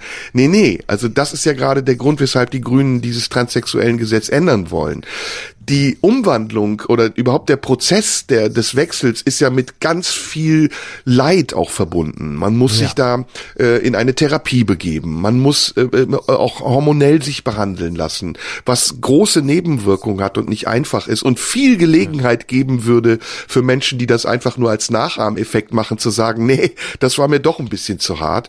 Und ja. das Schlimmste ist, man muss sich halt sehr viele unangenehme Fragen stellen lassen und, das kommt noch obendrein, es kostet kostet ein Schweinegeld. Es ist einfach mhm. wahnsinnig viel Geld, was man dort bezahlen muss, um sein Leben leben zu können. Und das mhm. sind, wie gesagt, die unterschiedlichen Aspekte ich habe jetzt mal die Meinung der, der Gegner und Befürworter versucht, so oberflächlich wie möglich aufzuführen. Du wirst da sicher auch ein bisschen was drüber wissen. Aber ganz sicher weiß ich nur eins. Man kann das nicht abhandeln, weder in einem Podcast noch in der Fernsehsendung. Und man sollte auch tunlichst vermeiden, äh, der, der, der Gegenseite, der angeblichen Gegenseite ständig zu unterstellen, dass sie sich aus ihren Denkmustern nicht lösen will, sondern das meinte ich eben mit Dialog statt Diskurs. Wir müssen da auch ein bisschen mehr Verständnis haben für uns gegenseitig. Hm. Ja, wobei es natürlich schon ähm, eine Unterscheidung braucht. Also es gibt sicher Leute, die ähm, da einfach politische Interessen damit verbinden. Also äh, viele aus der aus der Riege der Konservativen ähm, wollen einfach äh, schlicht keine Veränderung. Und wenn ich schon höre, das ist Teil eines grünen Umerziehungsprogramms, ähm, dass wir alle jetzt trans werden sollen und alle unsere sexuelle Identität aufgeben sollen, dann muss ich sagen, dann hält sich da mein Verständnis sehr in Grenzen, weil das einfach Populismus ist, weil das ganz, weil das auch ja. ein, ein, ein, weil es auch ein einfach ein äh, ja ein, ein taktischer, wenn nicht sogar ein strategischer Populismus ist. Ja. Ähm, das, das sind Leute, die wahrscheinlich nach Hause gehen und völlig anders denken, aber nach außen ähm, eine, eine notwendige Erweiterung gesellschaftlicher Möglichkeiten ausbremsen wollen. Und da habe ich dann wenig Respekt, weil ich dann einfach denke, nee, du instrumentalisierst ein wirklich wichtiges Thema, das für Menschen eine riesige Bedeutung hat, ähm, die einen unendlich komplexen äh, Prozess durchlaufen wollen. Das, das ernst genommen werden muss. Genau, für einfach. ganz ja. billige politische Zwecke. Und dann gibt es natürlich auch, mag es auch Konservative geben, die ernsthaft argumentieren und die wirklich sagen, sie haben damit ein Problem oder kommen damit nicht klar. Und da bin ich natürlich auch fürs Gespräch. Natürlich muss man die ins Boot holen und ihnen klar machen, dass sich die Welt verändert, dass sich die Zeit verändert und ähm, dass eben heute andere Möglichkeiten da sind, als sie, als sie früher da sind und dass aber das Neue, was jetzt kommt äh, und was, was Raum greift und was genauso gleichberechtigt daneben stehen möchte wie das, was du als vielleicht älterer Mensch oder als Konservativer kennst, dass das keine Gefahr ist, sondern immer wieder. Es ist nicht Abschaffung des Alten, es ist nicht äh, Ersetzung des Alten, nicht Ersetzung, es ist Ergänzung. Und das muss man immer wieder verstehen. Möchte jemand das, was ich habe, mir nehmen, es durch das Neue ersetzen, oder möchte jemand dem, was da ist, etwas hinzufügen, was genauso gleichberechtigt daneben stehen soll? Und darum geht es. Und das muss man immer wieder immer wieder klar machen, dass eben nichts genommen werden soll. Und das ist, ja, es, es fällt mir schwer, das zu akzeptieren, dass Menschen da wirklich so, so konservativ denken, aber du hast recht. Es geht in dem Moment, wo das nicht instrumentalisiert wird, natürlich drum, auch Menschen zu überzeugen und ihnen klarzumachen, ähm, dass hier was passiert, was wichtig ist. Ja, also das Instrumentalisieren, und da gebe ich dir total recht, also, äh, oder mal ganz anders, fangen wir nochmal von vorne an.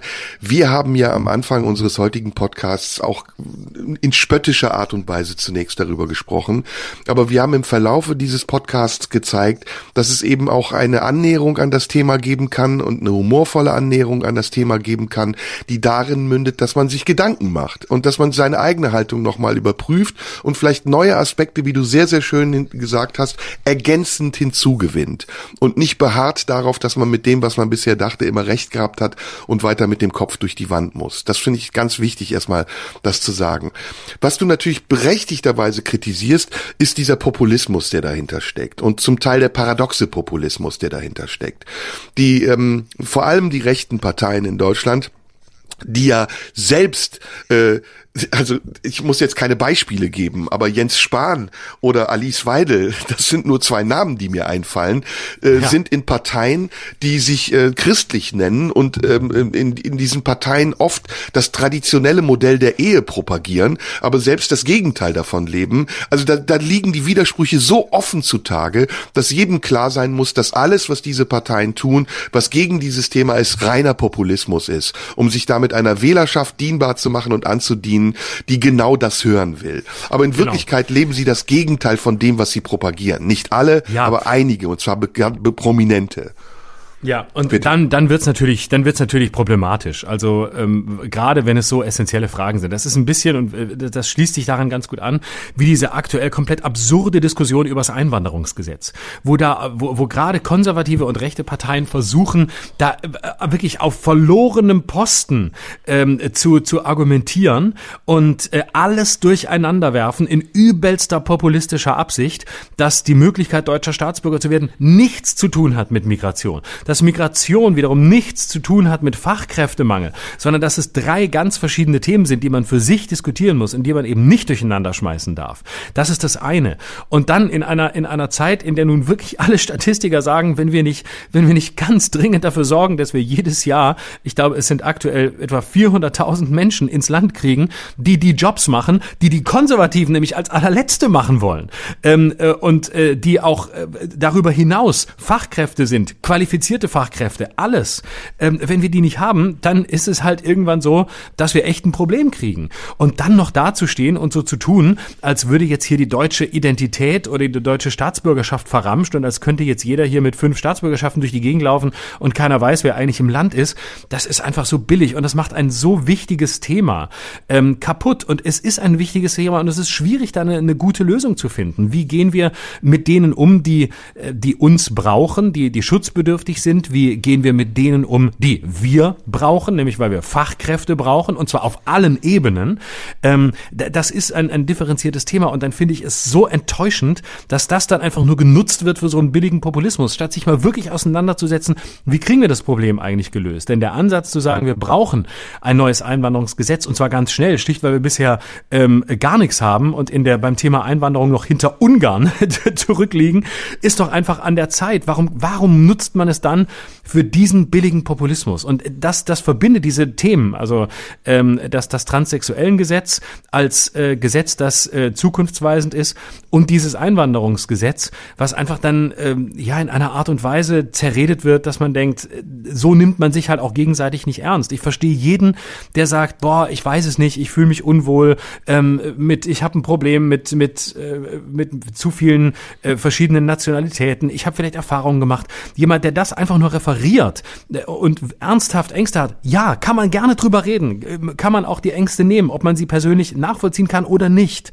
Aber so doch nicht. Das funktioniert doch nicht über so einen Populismus. Also da gibt's etwas, was mir geradezu einfällt ähm, und was mich sehr ärgert auch. Und das können wir direkt mit in dieses Thema einbinden. Nämlich, ähm, dass diese Lagerbildung, die es mittlerweile ja bei fast jeder Diskussion gibt, nichts anderes ist als der Versuch, Menschen oder äh, Leute wie wir, die in der Öffentlichkeit stehen, auf irgendeine Seite zu ziehen, sei es auf die Gegenseite oder auf die eigene Seite. Und ich muss dazu mal Folgendes sagen wir sind transpolitisch, ja. Wir sind, was unsere politische Identität angeht, Transmenschen, ja. Also, und wir entscheiden uns auch nicht. Ich hoffe, ich kann damit für dich sprechen. Wir, wir entscheiden uns auch nicht dafür, heute das zu sein und morgen dies bleiben zu müssen, sondern es ist so fluide wie bei anderen Menschen vielleicht ihre sexuelle Identität oder überhaupt ihre Identität, über die wir gesprochen haben. Und ich finde das ganz wichtig, das hier nochmal zu sagen, dass wir äh, oder ich insbesondere vielleicht sogar mehr als du, hier in diesem Podcast schon ganz oft irgendwas gesagt habe, was dann andere gedeutet haben als, ah ja, okay, jetzt ist er endlich auf der richtigen oder auf der falschen Seite angekommen. Entweder war ich dann ein Rechter und äh, habe mich offenbart und habe mich geoutet als Rechter, oder ich war schon immer das, was ich gewesen bin, eine linke Bazille, die es versteckt hat, ähm, sie versucht hat, so konform wie möglich zu wirken. Nein, das ist alles nicht wahr, sondern jedes Thema braucht eine eigene Betrachtung. Jede Situation, über die wir besprechen, Anführungsstrichen, ist wandelbar betrachtbar. Und deswegen ist es auch bei dieser Sache so, dass ich glaube, ja, so wie du es richtig gesagt hast, ähm, wir müssen darum kämpfen, gerade in diesem, äh, in diesem Bereich, den wir am Anfang besprochen haben, dass die Möglichkeiten erweitert und angepasst werden und dass wir es nicht als Angriff auf unsere Identität empfinden, wenn andere Menschen ihre Identität versuchen zu leben, sondern dass wir es als Ergänzung der vielen verschiedenen Möglichkeiten entdecken, die es im Leben gibt und jeder Mensch nichts anderes vorhat, als sich im Leben zu verwirklichen, so wie er sich fühlt. Das haben wir Identität, glaube ich, genannt.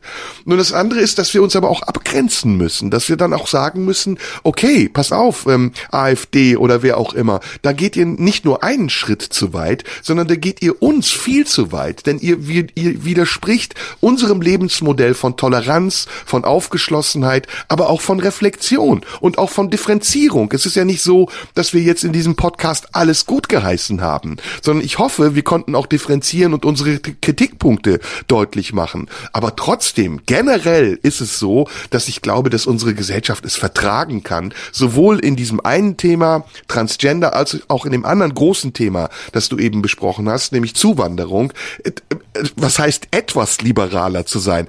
Anfangen liberal zu sein, würde ich sagen. Weil wir sind da nicht liberal. Wir leben seit Jahren immer in der Denke, dass Menschen, die zu uns kommen, wollen, uns etwas wegnehmen möchten. Wir genau. leben seit Jahrzehnten in diesem Gedanken, dass alles, was von außen hier hinkommt, eine Bedrohung für uns ist. Und wir fallen auch da immer in Entweder-Oder-Haltung. Ich finde es übrigens genauso schlimm, wie im Moment Diversität kommerzialisiert wird. Wie in jeder Werbung mindestens ein, ein schwarzer Mensch, ein schwuler Mensch, eine Lesbe oder was auch immer zu sehen ist, weil man damit den Eindruck erwecken will, dass unsere Gesellschaft schon in, mindestens in der Werbung so weit sei, dass es keine Rolle mehr spielt, woher jemand kommt kommt, mit wem er ins Bett geht und woran er glaubt. Aber die, die Wirklichkeit ist anders. Also eher als dass es die Werbung geändert haben sollte, was ich ja gut finde, hätte es die Gesellschaft erstmal verinnerlichen sollen. Und davon sind wir weit weg. Und das nutzen Parteien natürlich aus, weil sie ganz genau wissen, dass ein gehöriger Teil unserer Gesellschaft festhält an diesen alten Ideen von nationaler Identität. Hm. Weil ja, der Begriff Bedrohung ist, glaube ich, sehr wichtig in dem Zusammenhang. Und ähm, ja, ich, ich, ich weiß nicht, woher das kommt. Es, es muss äh, irgendein ein Reflex sein, und ich, vielleicht ist er sehr tief im Menschen, ähm, dass man sich sofort bedroht fühlt, dass man sich von allem Fremden sofort bedroht fühlt. In, in einer gewissen Hinsicht kennt es vielleicht jeder auch von sich selber, auch wenn es dabei nicht um, um Menschen aus anderen Ländern geht oder um, um äh, Geschlechtsidentitäten. Ähm, dieses aber ist nicht eigentlich das, das Ziel auch, auch einer, einer, einer Biografie, einer, einer erfüllten Biografie, ähm, Bedrohung zu überwinden, also an einen Punkt zu kommen, kommen, wo das, das, was einen bedrohen kann, immer kleiner wird, immer weniger wird. Wo man einfach merkt, nee, es, es ist, äh, natürlich ist das Leben am Anfang bedrohlich, man ist Kind, alles ist übermächtig und ähm, alles ist zu groß und, und äh, geheimnisvoll und natürlich versteckt man sich und äh, hält sich äh, lieber irgendwie am, am Rockzipfel von Mama oder an, an Papa fest, äh, wenn irgendwas da kommt, was bedrohlich ist. Aber äh, Lebensbiografie, also Erfahrung heißt doch auch zu sehen, nein, ich, ich kann souverän agieren. Es nicht nicht alles, was da ist, muss mich bedrohen. Jetzt höre ich natürlich schon den Widerspruch, ja gut, das sagst du, elitäres Arschloch in deinem Podcast, ähm, privilegiertes Schwein, aber nicht jeder Mensch hat die Möglichkeiten, sich nicht bedroht zu fühlen. Das ist mir auch klar, das weiß ich. Und ähm, ich wehre mich aber trotzdem dagegen, dass ähm, man mit einer falschen Nachsicht ähm, auch den Menschen die Verantwortung nimmt, sich individuell von Bedrohungsszenarien zu befreien. Einfach weil das, weil das Leben und das Zusammenleben so viel angenehmer wird, wird, wenn ich mindestens versuche, auch wenn es nicht immer gelingt, mir auch nicht, den anderen nicht als Bedrohung zu sehen, sondern als etwas, wovon ich profitieren kann, wovon ich lernen kann, was mich bereichern kann, ähm, was, äh, was, was mir Austausch ermöglicht, den ich sonst nicht gehabt hätte. Hm. Ja, das ist letztendlich das Fazit. Wir müssen mittlerweile mehr als je zuvor anerkennen, dass die normativen Werte, nach denen wir uns ausgerichtet haben, nach denen wir uns ausgerichtet haben, die vorgegeben waren von Institutionen, in einer aufgeschlossenen modernen Gesellschaft nicht mehr gelten, sondern dass natürlich der Individualismus, der die Zuge, der, der Zugang ist zur Freiheit, sicher auch Verantwortung braucht und sicher auch Rücksicht. Also es ist nicht nur die Selbstverwirklichung oberste Priorität, sondern es ist auch das Achten der Verwirklichung der anderen eine Priorität. Aber diese sehr, sehr komplizierte Aufgabe, vor die wir gestellt sind, weil unsere Gesellschaft immer diverser wird, weil die Menschen sich nicht nur äh, geschlechtlich anders identifizieren, sondern auch national oder von ihrer Herkunft und in ihrem Glauben anders identifizieren dürfen und sollen. Diese Aufgabe steht uns bevor und wir bewältigen sie am wenigsten dadurch, dass wir anderen Vorwürfe machen und äh, Lager bilden und uns gruppieren und uns bedroht fühlen, ja. sondern ich glaube, wir bewältigen sie am besten dadurch, dass wir Einladungen vergeben, über dieses Thema weiter zu sprechen und vor allem nachzudenken. Genau, und was am allerwenigsten hilft, ist das apokalyptische Geschrei, das sich damit Absolut, verbindet. Ja. Und gerade bei, um nochmal aufs Parteipolitische zurückzukommen, gerade bei, bei konservativen Parteien, die sich mit einer solch, mit einem solchen Furor wehren gegen diese beiden und andere Themen, über die wir jetzt gesprochen haben, Einwanderung oder eben transsexuellen Gesetz, zeigt ja, auf welch, auf welch verlorenen Posten sie argumentieren. Die Zeit ist einfach über sie hinweggegangen. Parteien wie die CDU haben schlicht nichts mehr, wogegen sie im Moment wirklich kämpfen können. Deswegen müssen sie sich solche, solche Debatten äh, suchen. Und ich glaube auch, und das von mir vielleicht als letzter Punkt dazu, ich glaube auch, dass es in einer gewissen Hinsicht auch eine Scheindebatte ist. Das heißt nicht, dass es falsch ist, dass wir sie führen. Im Gegenteil, ich finde es sehr gut. Aber ich würde sagen, die Mehrheit der Menschen fühlt sich nicht ähm, bedroht, beispielsweise dadurch, dass äh, es fluide Geschlechtergrenzen gibt, dadurch, dass Menschen für sich individuell definieren können, ähm, als wer sie sich fühlen oder wer sie sein möchten. Die meisten Leute fühlen sich davon nicht bedroht. Es ist eine zum Teil auch eine Scheindebatte, die von interessierten Kreisen aufgebauscht wird, ähnlich übrigens wie das Gendern, ähm, wo man äh, versucht, möglichst viele Leute schnell zu, emanzi äh, zu, zu emotionalisieren, nicht zu emanzipieren, im Gegenteil. Aber es funktioniert auch nicht. Es, es verhaftet auch immer weniger, weil ich schon auch den Eindruck habe, die Gesellschaft ist weiter, als ähm, diejenigen, die sie für bedroht erklären wollen, glauben. Mhm. Und ich glaube, Bedrohung ist eine transformierte Angst, dass man ja. selbst das sein könnte, was einen bedroht. Und das ist ganz ja. simpel. Ähm, ich glaube, jemand, der eine eindeutige für sich gefundene sexuelle überhaupt Identität hat, der kann sich von nichts bedroht fühlen und auch alles ja. andere zulassen. Aber in dem Moment, wo er anfängt, sich bedroht zu fühlen, findet ja eine Form von Identifikation mit dem anderen statt, die Angst auslöst ja. und genau. ihn scheinbar dazu zwingt, seine eigenen Grenzen aufzulösen und zu verlassen und äh, neue Bereiche zu erforschen, die er nicht kennt. Und deswegen, ja, wir, wir sind da beide der gleichen Meinung, finde ich sehr spannend, wie wir auf diese Meinung gekommen sind am Ende. Aber das ist schön. Das ist ja an unserem Podcast auch, dass wir, dass wir dieses öffentliche Denken einfach auch gemeinsam zelebrieren. Ja.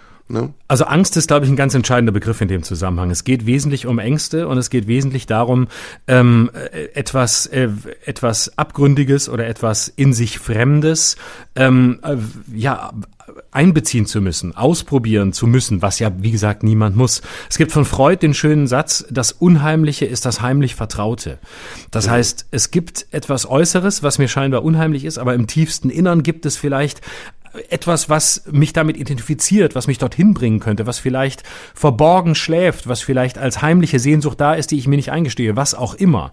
Und die Angst davor ist, dass dieses Unheimliche vielleicht gar nicht das Fremde ist, gar nicht so weit weg ist von mir, sondern dass es ein Teil von mir sein könnte, den ich aber vielleicht verdrängt habe, weggeschoben habe und äh, so dass mich das Fremde, das Unheimliche zwingen könnte, mich damit auseinanderzusetzen, da reinzugehen und ähm, eben nicht einfach nur in den Selbstverständlichkeiten zu leben, in denen ich bisher gelebt habe. Ja, oder zu erkennen, dass die Sicherheiten, die ich mir gebaut habe, nicht wert sind. Ja. Ne? Also die Fantasien, ich, wir können, man kann ja sich das ungefähr vorstellen, was passiert, wenn ein äh, ganz durchschnittlicher heterosexueller Mann eine Transfrau sieht. Ähm, er denkt, das ist eine Falle. Ja, er denkt, was ja. passiert, wenn ich mit der im Bett lande und plötzlich stelle ich fest, es ist gar keine Frau. Das ist aber gar nicht die Frage. Die Frage ist, wenn du jemanden liebst, interessiert dich dann überhaupt, was er ist? Genau. Ja? Richtig, so ist es, genau. Ach, Schönes schön. Schlusswort. Das Leben, ja. das Leben als Möglichkeitsraum, das ist es doch, wofür wir hier kämpfen wollen. Schön. Finde ich auch, ja. Gut. So, mein Lieber. Wir sehen uns am 19. Wir hören uns nächste ne? Woche. Wir sehen uns und am 19. live. Wir hören uns nächste Woche. Ich bin auf Tour. Ich bin in Bonn und in Mainz. Aber es ist quasi fast alles ausverkauft. Ja, genau. Du Arschloch. Aber, und jetzt, äh, weißt du was? Drecksau. Verpiss Dann dich. noch gehe ich noch. Recklinghausen gibt's noch ein paar Karten. Recklinghausen 16. Und danach Offenburg 21. auch. Lörrach, Freiburg 22, 23 ist auch schon gut. Und Berlin ist auch schon. Ah, kommt vorbei. Schluss jetzt heißt das. Nur ich freue mich, Scheiße, euch zu sehen. Weißt du was? Ich treffe so viele Leute, die unseren Podcast hören. Und weißt du was? Sie sind wirklich alle unglaublich sympathisch. Kein Witz. Ja. Echt wirklich Grüß sie von mir. Grüß sie Kein von Witz. Das meine ich ja. ohne alle Ironie. Die treffen, kommen danach zu mir und dann reden wir kurz und ähm, wirklich tolle Leute. Kommt vorbei ja. in großer Zahl. Danke, bis nächste Woche. Bis nächste Woche. Tschüss. Das war Schröder und Sumunju. Der Radio 1 Podcast. Nachschub gibt's in einer Woche.